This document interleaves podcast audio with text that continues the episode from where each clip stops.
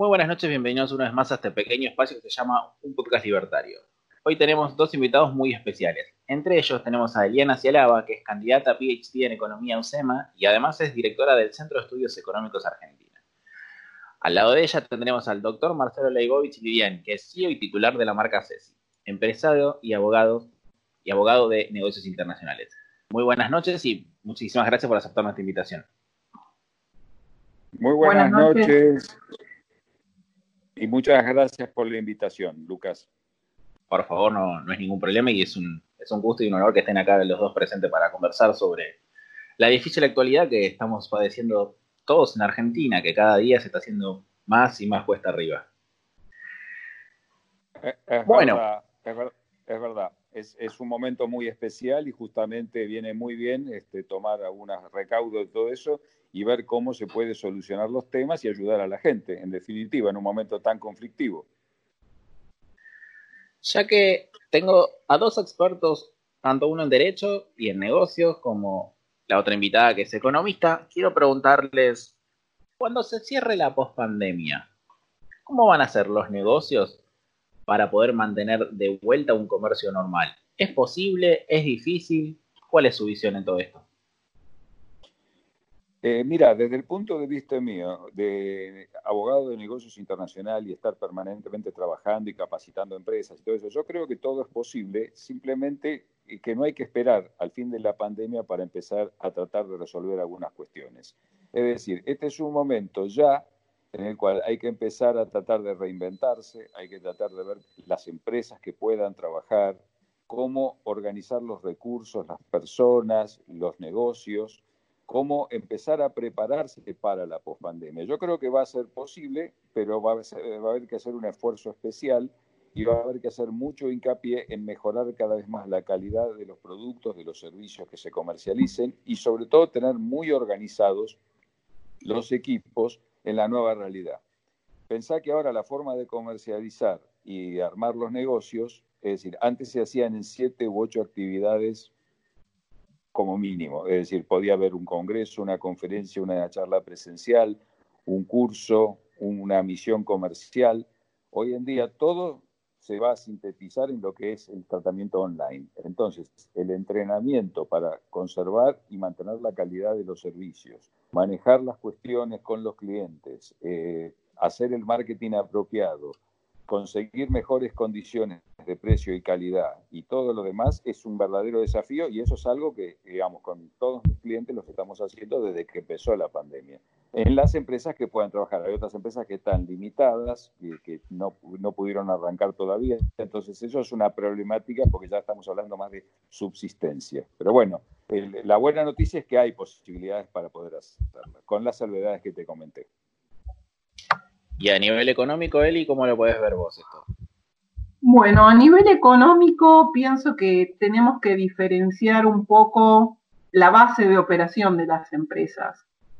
Si bien esto que te comenta Marcelo de, reorganizar la producción y demás se puede aplicar a cualquier tipo de empresa, no es lo mismo cuando trabajamos en una, en una firma que tiene sus actividades en, un país, en otro país o en una provincia que quizás esté como menos complicada que, que el AMBA, que, eh, bueno, cuando estamos acá con restricciones que no sabemos cuándo va, cuándo viene. Entonces, por un lado tenemos que separar el ámbito local del ámbito internacional.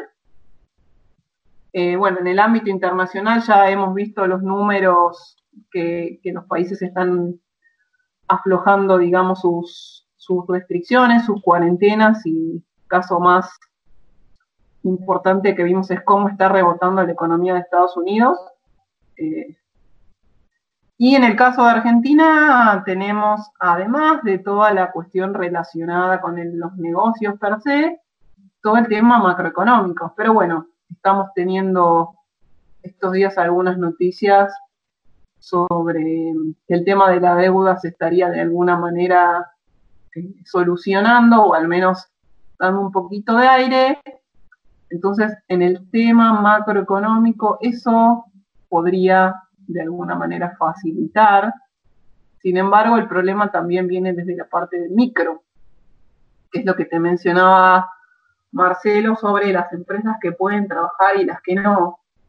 Muchas empresas que principalmente lo que está relacionado a servicios siguen con sus actividades, con sus empleados en home office.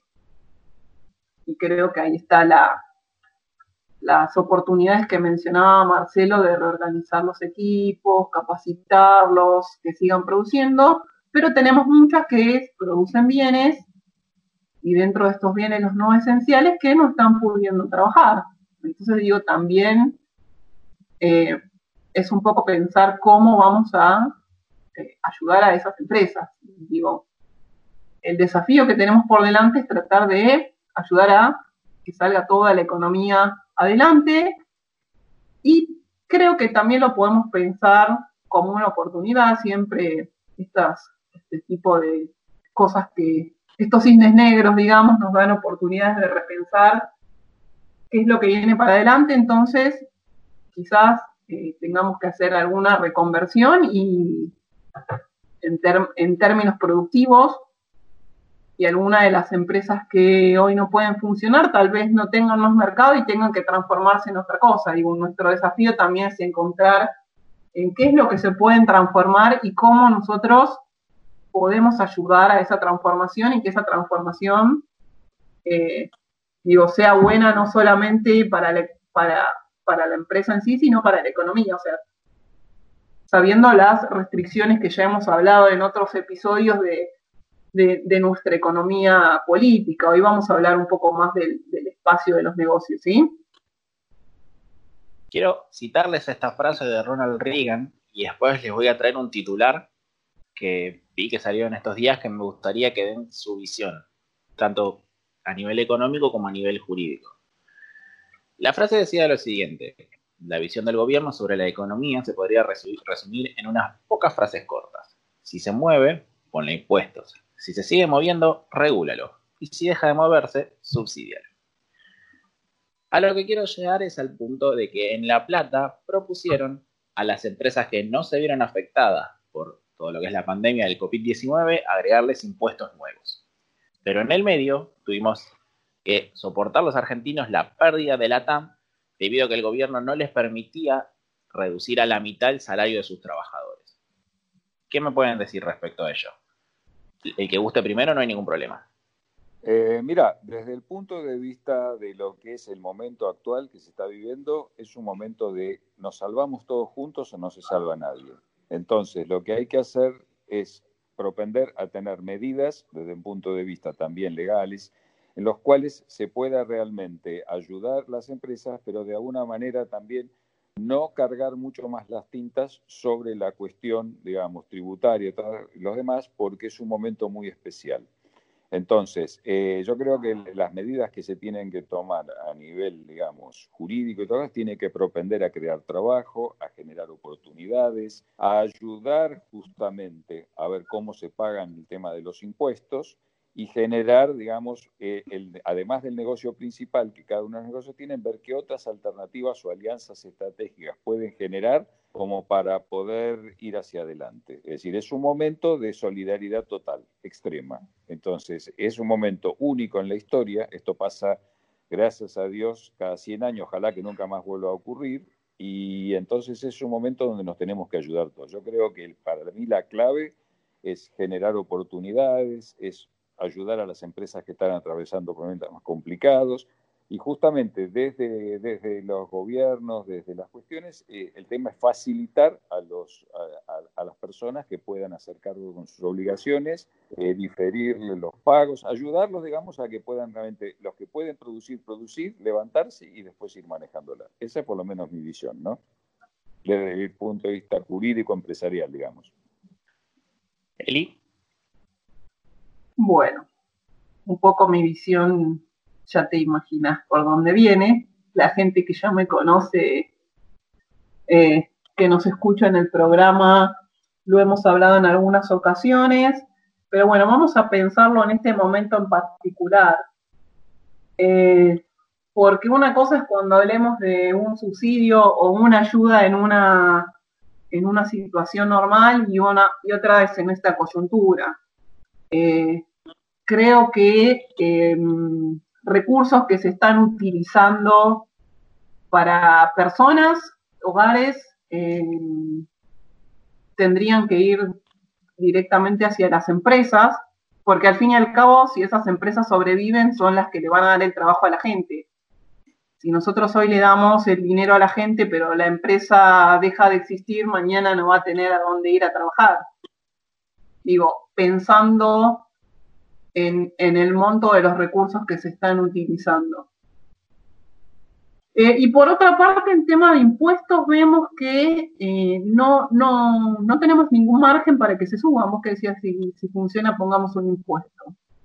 Eh, hoy por hoy poner un impuesto a algo es imposible. Hemos hablado en varias ocasiones la necesidad de bajar los impuestos, porque es lo que, lo que decía Marcelo, de necesitamos crear empleo, necesitamos que las empresas eh, sigan, sigan produciendo y todo lo que hacemos en línea de intervención del Estado, sacándole a empresas que son productivas o hogares para después subsidiar estas empresas que nosotros decimos a veces prebendarias de alguna manera, genera una mala asignación de los recursos.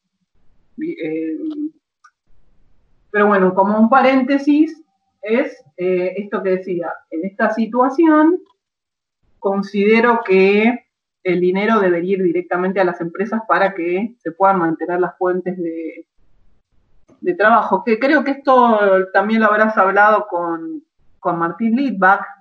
Eh, y con él, con él estuvimos hablando este tema y, coincidimos, coincidimos bastante en esta línea. ¿Qué es lo que están haciendo en Estados Unidos? En Estados Unidos toda la, todo el, todos los recursos del Estado, en lugar de dárselo a los hogares, se los dieron a, las empresas para que puedan mantener los puertos de trabajo y de esa forma también ayuda a que las personas sigan teniendo su trabajo eh, de aquí en adelante. Ahora, me encanta que era el lobby gracioso de tanto de Kisilov como Alberto Fernández de decir que un virus está a punto de acabar con el capitalismo. Y en el mes de junio la realidad les golpeó en la cara porque crearon 5 millones de puestos de, trabajo. Eh, realmente, eh, yo creo que también es gran parte del problema de la agenda progresista que padece la Argentina. Y sumado a todo esto es lo que yo creo que en Argentina realmente no hay una oposición fuerte que se oponga a todo tipo de proyecto loco, o todavía inclusive mayor presión impositiva como lo que está pasando en Argentina. Y es por eso es que yo siento que voy a tener que tocar otro tema delicado que es la posibilidad de la expropiación de Vicentín. Eh, la posibilidad, yo creo que ya escuchar la palabra expropiar para cualquier venezolano que esté transitando por aquí es realmente temeroso. Eh, ¿Cómo se puede analizar la posible expropiación de Vicentín desde el nivel jurídico, Marcelo? Mira, eh, yo coincido con vos en el sentido que hoy en día manejar la palabra expropiación es un, es un concepto, digamos, que por ahí no, no, sería el más apropiado o por ahí el necesario para resolver la situación. Yo creo que hay diversas alternativas y canales para poder charlarlo. Hay puntos de vista tripartitos para manejar la cuestión. Eh, Vicentín está justamente en un concurso de acreedores, hay un juez que está interviniendo. Y yo creo que lo más importante acá, te vuelvo a repetir también filosóficamente, porque yo lo uso para mis empresas y para todo lo demás, es tratar de buscar siempre el mejor punto y tratar de lograr no, no, no, una, no mayoría, sino unanimidad. Es decir, tratar de buscar cuál es el concepto mejor para poder lograr los mejores resultados. Vicentina es una empresa muy importante, hay mucha gente involucrada en todo lo que es toda la operatoria comercial y yo creo que hay que buscar una solución creativa. Es decir, yo no, yo no me pronunciaría por la expropiación, es decir, sino que apuntaría, digamos, como asesor de empresas o como representante de grupos inversores y todas las cosas, manejaría una cuestión, eh, digamos, mucho más negociada, mucho más normal, respetando desde luego siempre el marco legal que todavía la empresa está en concurso. Entonces, este, si se respetan bien las normas de derecho y se buscan propuestas creativas, yo creo que hay, hay posibilidades. Hay posibilidades también de que el, el Estado de Santa Fe y también el Estado Nacional también participen de alguna manera. Hay una forma, digamos, mixta o tripartita como para poder manejar el tema en, en, algunos de los casos. Pero por eso, lo, fundamental también es cuando se habla de cierto tema, no hablar solo del tema periodístico, sino tomar contacto con la realidad del expediente. Yo al no tener, digamos, no haber participado en el expediente, no haber visto el concurso, no conocer todo lo que son los entretelones y todo lo que hay de información, es decir, es un concepto, digamos, genérico que te doy, constructivo. Es decir, cuando uno va a opinar sobre tal o cual situación, lo que tiene que hacer, como un médico, un médico no puede eh, eh, prescribir... Eh, medicación a un paciente que no vio y no puede hacer un diagnóstico, yo te puedo hacer un diagnóstico así en general, este, pero creo que hay que buscar una fórmula, en resumen, hay que buscar una fórmula creativa y que de alguna manera sirva para que se pueda seguir produciendo. Es una empresa emblemática, así que bueno, de ahí, hacia ahí vamos. Eli. Bueno, yo voy a hablar un poquito más desde el lado de las instituciones, complementando lo que lo que plantea Marcelo y creo que eh, hablar de expropiación hoy cuando estás negociando un canje de deuda es como bastante incompatible.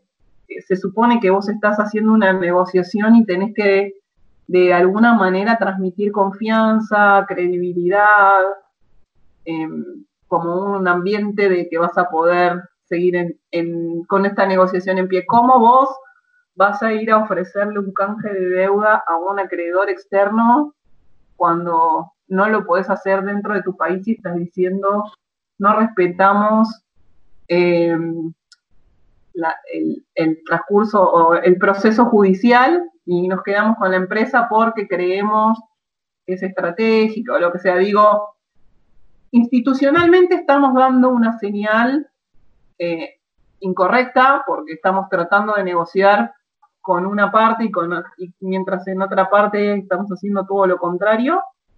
Bueno, y también esto pensarlo como en un tema de largo plazo para negocios. Eh, porque, bueno, hoy estamos hablando de los negocios post pandemia. ¿Qué negocio o cómo, cómo podemos hacer que las empresas quieran seguir invirtiendo, quieran seguir estando en el país o quieran venir al país o, cómo reconvertirse, de alguna manera adaptar a su, producción a las nuevas necesidades de los mercados y demás, si eh, no tenés un tema de seguridad jurídica, de derechos de propiedad y, de instituciones. Digo, básicamente credibilidad, confianza, eh, bueno, creo que, que viene por ahí eh, tema de instituciones en Argentina es un tema muy sensible y que está estrechamente relacionado con los negocios. Digo, es un, es un, es una gran barrera que tenemos para, para avanzar. Ya que eh, estás nombrando el tema de las instituciones, le voy a preguntar a usted, Marcelo, ¿cómo nos ven en el mundo a la, a la Argentina con la posibilidad de venir a hacer negocios en el país? Si, si mira, usted un empresario. Mira, es una, es una excelente pregunta y realmente, eh, justamente lo que siempre preocupa de alguna manera es para cualquier inversor, para cualquier empresario que quiera hacer negocios, necesita tener dos variables fundamentales, que es la seguridad jurídica, la previsibilidad económica y saber que va a poder recuperar la inversión en cierto tiempo. Entonces, eh, es ese desafío que tenemos permanentemente los que manejamos eh, y asesoramos en negocios, es un desafío constante que tenemos década tras década, desde hace muchos en Argentina. Entonces, eh, es, es, complicado, es complicado a veces porque hay inversores que ya conocen el país, han hecho otros negocios y han venido, conocen un poco lo que es la idiosincrasia, y de alguna manera pueden adaptarse o ven qué tipos de negocios pueden de alguna manera eh, hacerlo porque conocen la realidad y digamos nos sorprenden. Y hay otros acreedores más clásicos o que jamás estuvieron en el país y es muy difícil en algunas coyunturas especiales explicarles cómo hacer negocios. Entonces, este, es un desafío constante. Si tú me das la definición cómo es hacer negocios en el país, es un desafío constante Muchas veces los logramos, se hacen, se hacen operaciones, otras veces cuesta hacerlos, otras veces las operaciones o, los, las inversiones se demoran, es decir, es, es, un desafío constante. Y esto un poco que estábamos hablando, justamente lo ideal sería, lo ideal sería generar para los inversores y para tanto eh, internos como externos, ¿no? porque muchos argentinos también necesitamos que inviertan, entonces no solo los extranjeros, entonces bueno, creo que ir normalizando lo más que se pueda todo lo que son las posibilidades y las opciones para los inversores, el tema de dar cierta mayor previsibilidad, el tema de los cambios que tenemos con la moneda, el tema de la, la diferencia que tenemos con el dólar permanentemente y todas esas cuestiones, que esas son subidas y bajadas macroeconómicas que tenemos, muchas veces dificultan hacer, hacer las operaciones. Así que la exhortación es, bueno, que encontremos el camino el mejor que se pueda para poder lograr esa previsibilidad, esa estabilidad y de alguna manera así también poder eh, generar mayor riqueza, porque lo importante también es generar los medios y los recursos para que la gente viva mejor. Entonces, bueno, es un desafío constante. El resumen de la pregunta, que es una excelente pregunta, y son más de 30 años que estoy con inversiones, negocios este, locales e internacionales, justamente es un gran desafío el tema de las inversiones. Es uno de los desafíos más grandes que tiene, que tiene un profesional de, este tipo de especialidades. ¿no? Excelente la respuesta, le agradezco muchísimas gracias por, por la misma. Esta pregunta va a ser para vos, Eli. Te voy a leer un título del cronista.com y quiero que me des tu opinión. Y ya que está bien, es justamente con lo que el otro día estabas preguntando en Twitter. Si yo te digo que el déficit fiscal aumentó casi 700% en mayo, ¿qué me decís? Eh, me quiero poner a llorar. Aparte. Aparte, bueno, vamos a explicar un poquito qué pasó. Tenemos dos partes eh, que explicar. Por un lado, vemos que se incrementó el gasto relacionado a eh, todos estos nuevos planes, como por ejemplo el IFE, los créditos a tasas subsidiadas. Así que bueno, una fuerte suba del gasto, acompañada por un desplome de la recaudación impositiva tenemos que la, actividad productiva está virtualmente parada, así que eh, la recaudación cayó no solamente en términos reales, como viene pasando los últimos meses por, por el tema de inflación, sino que desde que estamos eh, en cuarentena también se está cayendo en términos nominales. y justo justo sí era el tema que estábamos hablando, por consultando por tema de la, de la nota.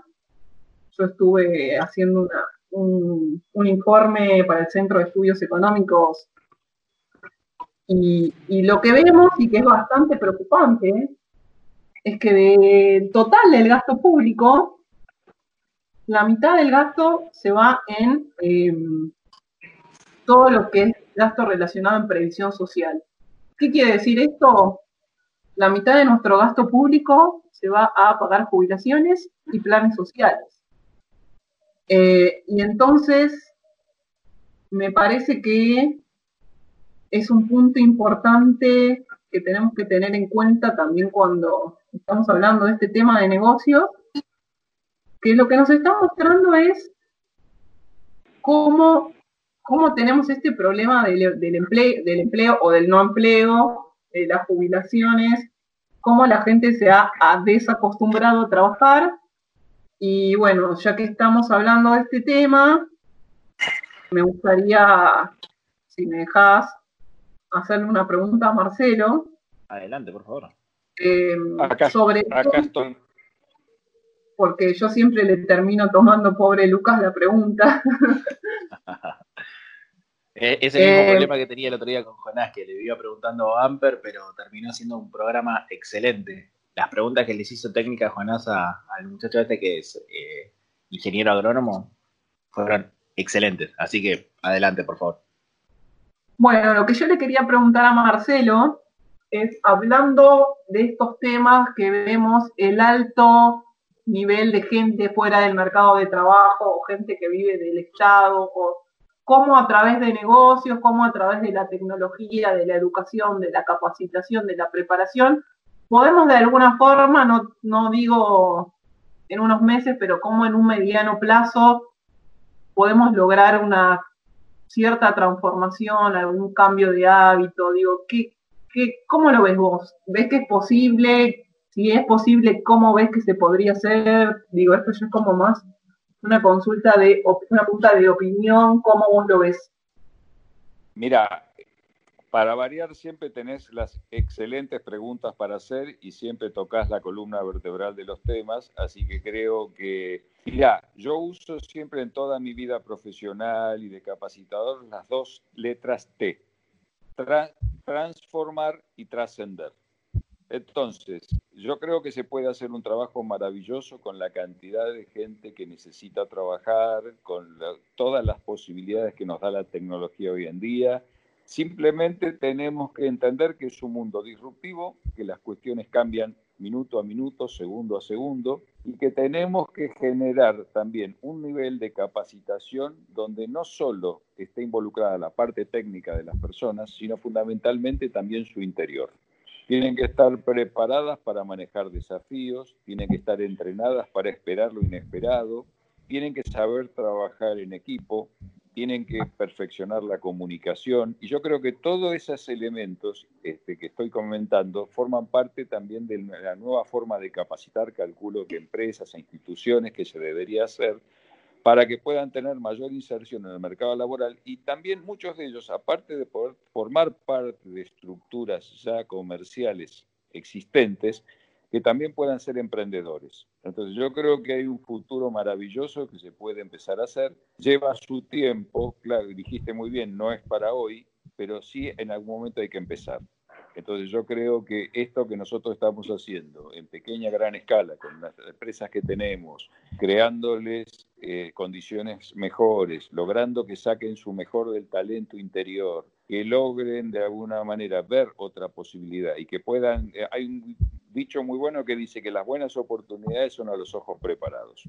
Entonces yo que creo que hay que preparar los ojos para ver esas oportunidades. Yo creo que en cada crisis hay una oportunidad. Y yo creo que tenemos un, valor de, gente a nivel humano muy bueno en Argentina. Y fíjate vos que cuando cualquier argentino viaja o forma parte de un engranaje de trabajo en otras estructuras, siempre sobresale. Lo que tenemos que lograr es que trabajemos en equipo acá en la Argentina, que logremos darnos cuenta del valor, el respeto que tenemos por las personas, eh, darles la oportunidad de crecer, ver el puesto, ver la persona para cada puesto y no el puesto para cada persona. Es decir, hay personas que tienen un talento maravilloso para hacer ciertas cosas y si los pones en el puesto apropiado, esas personas van a rendir mucho mejor y se van a sentir más felices. Es decir, el trabajo tiene que ser sinónimo de prosperidad y de felicidad y de salud. Si alguna de esas tres cosas no está, es que tenemos que seguir trabajando mucho. Así que la, eh, la expectativa mía es absolutamente favorable. Eh, estoy con la absoluta convicción de que eso se puede lograr, pero hay que empezar a hacerlo en algún punto. Ya lo venimos haciendo unas cuantas personas, nosotros y otros tantos grupos, y bueno, yo creo que eso se tiene que generalizar. Y eso se aplica también a los nuevos líderes y dirigentes que tienen que ser inspiracionales y que no tienen que predicar con la palabra, sino con el ejemplo. Así que esa es mi modesta opinión sobre tu pregunta. Bueno, gracias Marcelo por tu respuesta. Marcelo, esta pregunta va a venir de, de parte mía. Yo le voy a leer un título y después me gustaría que usted me diga ¿qué tan atrasado siente que está el mercado laboral argentino en comparación a este título que yo lo voy a leer? ¿De acuerdo? ¿Estamos de acuerdo? Sí. Le digo, el título dice así, Sony fabrica su consola PlayStation 4 en 30 segundos a través de robots. La empresa tiene únicamente 4 empleados y 2 supervisores. Eh, no sé, digamos, mi interpretación, mi interpretación general, siempre cuando hablamos de la tecnología, de la robótica, la inteligencia artificial, la realidad aumentada y todo eso que tiene que ver, para mí tiene que haber siempre un balance y un equilibrio entre el ser humano y la tecnología. El ser humano utiliza la tecnología y creo que hay que preservar de alguna manera lo más que se pueda también los trabajos de las personas. Las emociones, los sentimientos, la acción refleja y el pensamiento lateral que tiene el ser humano no lo tienen las máquinas. Entonces, si vos me decís qué es más atrasado o qué es más adelantado, hay que ver cuando funcionan los resultados o cuando existen los conflictos. Yo siempre voy a apuntar de una manera que haya la mejor tecnología posible, pero que también se respete la calidad de vida y la calidad humana y el respeto hacia la persona. Entonces, para mí es un balance. Entonces, cuando vos decís, yo tengo todo un sistema, todo informatizado, todo perfecto, que casi no necesito personas, cuando surge algún tema, hay que ver cómo se resuelve esa cuestión.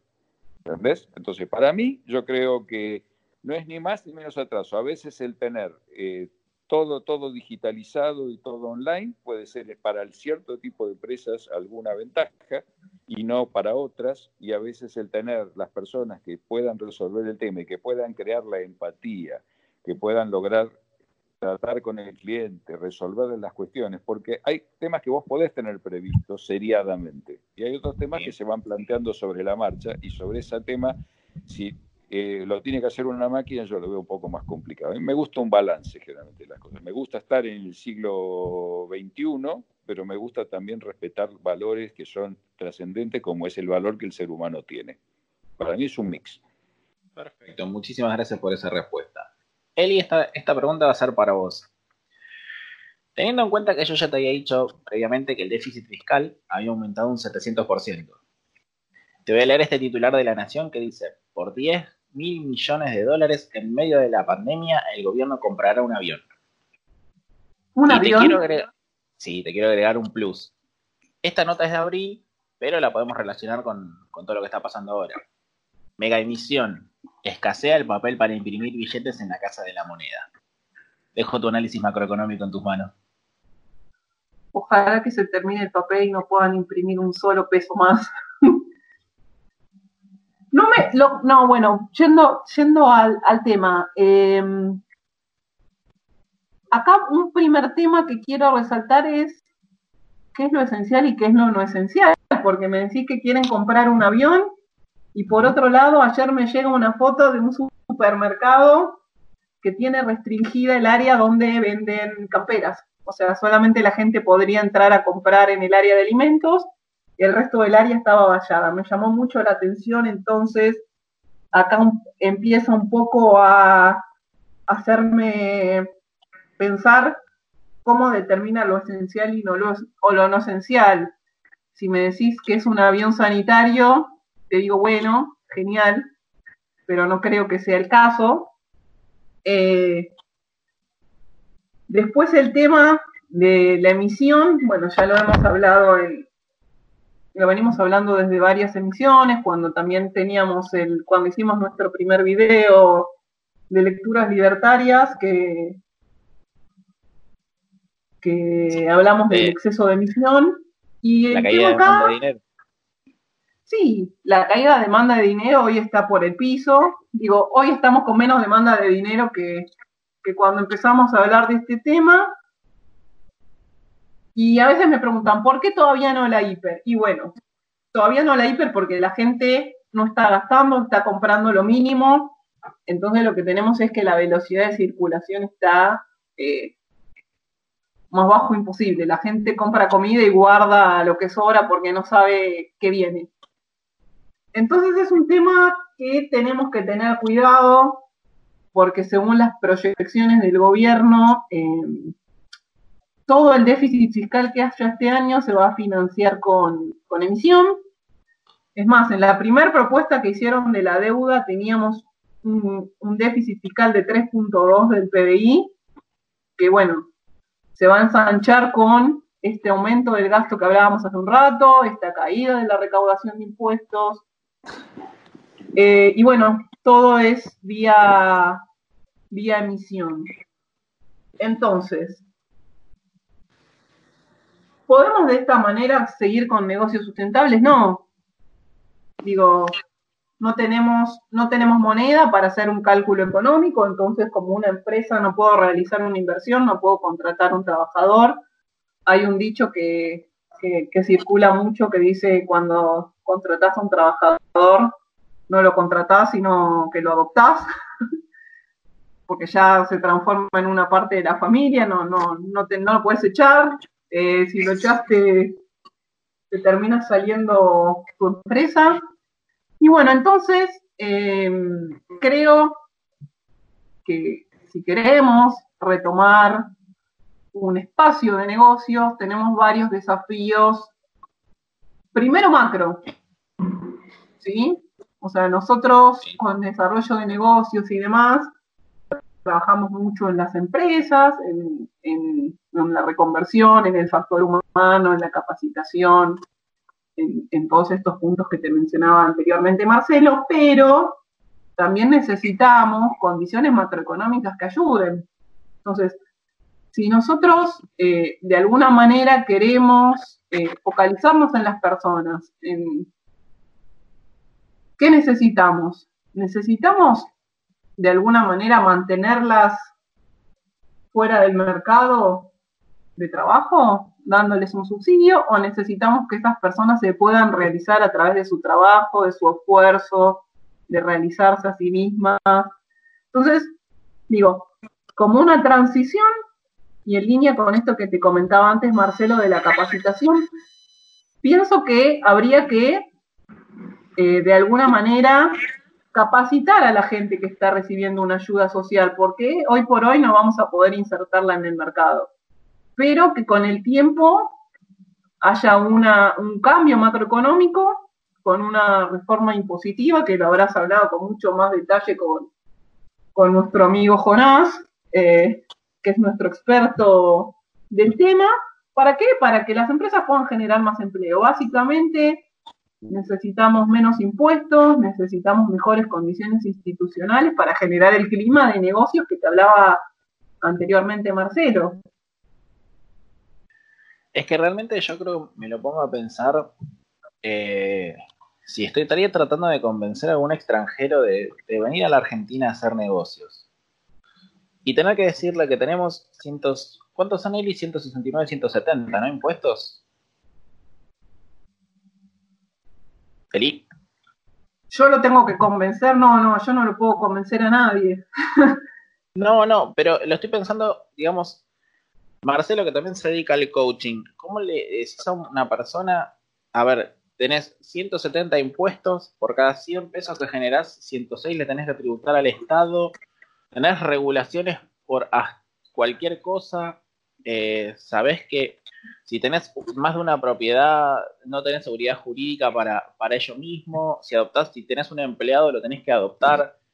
Realmente convencer a un extranjero de que venga a la Argentina es, una tarea imposible. No, no le veo un...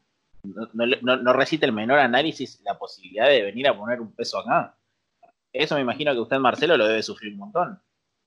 Mira, ya te dije que permanentemente es un desafío el tema, viste, de lo que son las inversiones extranjeras, lograr venir, y siempre te dice la distinción los que conocen la realidad latinoamericana y particularmente de Argentina y las idas y las vueltas, los ciclos económicos, todas las vicisitudes que tienen, y otra persona es alguien que nunca vino y que necesita tener reglas muy claras o saber exactamente Fíjate algo tan elemental como hacer un plan de negocios.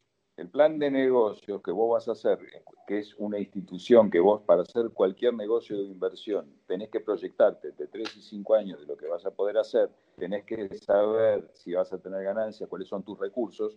Hacerlo con la República Argentina es difícil y es un poco complicado. Ahora, hay, un consenso generalizado, inclusive, de varios profesionales y especialistas, en los cuales se está teniendo que hacer en algún momento una reforma tributaria, ver un poquitito eh, que hay dispuestos que dicen que son los, eso más los contadores, ¿no? Por te digo porque yo trabajo mucho interdisciplinariamente y escucho también un poco sus opiniones, que hay muchos impuestos que son que se superponen o que, o que complican o que dificultan. Entonces yo creo que se tiene que apuntar en algún momento a hacer una realidad este, diferente con el tema tributario para generar justamente las condiciones de que sea más competitivo todo. Pero te digo que también en el exterior, que, yo actúo, interactúo bastante con, grupos y con inversores y profesionales, también tienen el tema de los impuestos, que, es un tema. Hay países que tienen una legislación digamos, con menores impuestos, otras que tienen, y otras tienen impuestos muy progresivos. Vos ganas poco, pagas poco. Te ganas mucho y realmente pagas mucho. Entonces, es un este es otro desafío. A mí me gustan siempre los desafíos. Es decir, a veces no podés tener las soluciones en el momento, pero sí pensar que de alguna manera, si empezás a, generar las condiciones y el cambio normativo apropiado y lográs políticas de Estado donde realmente vemos que como país lo conveniente es eso, de alguna manera se pueden empezar a trabajar esas ideas. Hay muchos especialistas muy buenos en estas materias. Esta no es mi materia, el tema tributario Sí lo trabajo mucho cuando tengo que hacer una inversión, tengo que hacer costos, tengo que proyectar, tengo que hacer eh, los planes de negocio, los estudios de mercado, todas esas cosas, obviamente que lo trabajo con, interdisciplinariamente. Pero te vuelvo a decir, es un desafío y yo creo que si realmente nos ponemos las pilas, a lo mejor se puede hacer. Pero bueno, depende de, depende de coordinar todos esos factores. Bueno, vamos a ir cerrando este séptimo episodio de, este programa, se llama Un Podcast Libertario. Les quiero agradecer a ambos dos invitados por, la participación. Realmente fue un gusto y un honor conversar con ustedes dos. Con y una vez más, porque ya es la segunda vez que aparece y va a volver a aparecer seguro. Así que les agradezco realmente mucho y espero que hayan disfrutado de la participación. Eh, sí, muchas gracias Lucas por, por la invitación, sí, se disfrutó y bueno, siempre es lindo intercambiar ideas y tratar de buscar la parte más favorable para buscar soluciones, en definitiva, porque a veces el diagnóstico solo de cierta situación es una parte, pero lo más importante es con lo que hay, bueno, a ver qué, qué más se puede hacer o qué más creativo podemos ser o qué, cómo podemos ayudar más a que nuestro país realmente esté cada vez mejor. Así que es un desafío y es un compromiso para nosotros. Gracias de vuelta. Por favor, les agradezco muchísimo y gracias.